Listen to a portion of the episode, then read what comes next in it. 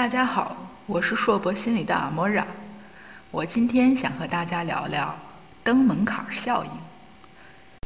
正在上学的弟弟说，他最讨厌没课的时候宿舍的吃饭时间了，因为一般大家都在各自忙碌。如果一个人说我要去吃饭了，立刻就有一个关系好的跟一句：“嗨，帮忙带一份啊，哥们儿。”每当这个时候，他就会很纠结。因为只要答应了这位，剩下的几位也会要求带饭，常常让一个人吃饭的小事儿变成了宿舍外卖大会，而最开始说吃饭的那位就成了外卖小哥。弟弟说：“这本来不是什么大事儿，可次数多了，想拒绝都开不了口。”花姐去商店买衣服，看上了一件漂亮的外套。店员很热情地推荐她很搭的打底裙，价格只有外套的一半不到，然后又推荐她裤子、鞋子。等花姐从店里出来，已经大包小包，一副购物超人的模样。街上冷风一吹，花姐被店员夸得热乎乎的脑子瞬间冷静了下来。我本来只是想买外套的，这一堆到底是个什么情况啊？花姐看着信用卡里的数字，悲伤简直要逆流成河。上面的经历大家都有遇到过吗？你是不是以为这只是一时不察、头脑发热吗？其实不然，这里面有一个很有意思的心理学原理，叫做登门槛效应，也叫做阶段性邀请。我们在购物的时候常常会遇到。比如你去一家商店，如果店员一开始就让你买全套的衣服，大部分人都会一口说 “no”，转身离去。我脑子又不是进水了。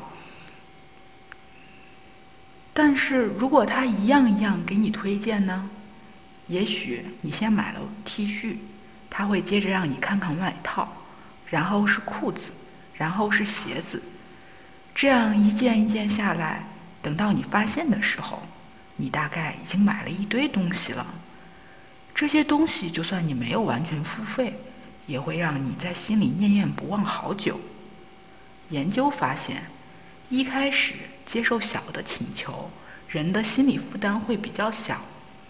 如果方法运用的妥当，你就会不知不觉地去接受很多个小请求。其实这个时候。你的接受幅度已经逐渐增加了，这就是所谓的阶段性邀请。当然，在亲密关系中，它也同样适用。年底啦，很多同学、朋友、同事或许要去相亲了吧？如果你的对象一上来就直奔主题，说什么结婚、生子、车、房子、车子等等等的大问题。大部分的另一方都会被吓跑吧，但是如果双方本着交个朋友的心态，觉得不错了，先换个手机号码、微信号码，偶尔聊聊天、见见面，看星星、看月亮，聊聊诗词歌赋，谈谈人生哲理，一步步的慢慢来，也许就真能修成正果，也不一定呢。你若有难做的事，想要拜托别人。就试着从小的请求开始吧，但是大家要注意，所谓的登门槛只是一个小的策略，不可以真的当做得寸进尺的手段哦。今天的分享就到这里，我是硕博心里的阿莫然，不管你在哪里，世界和我陪伴着你，我们下次再见。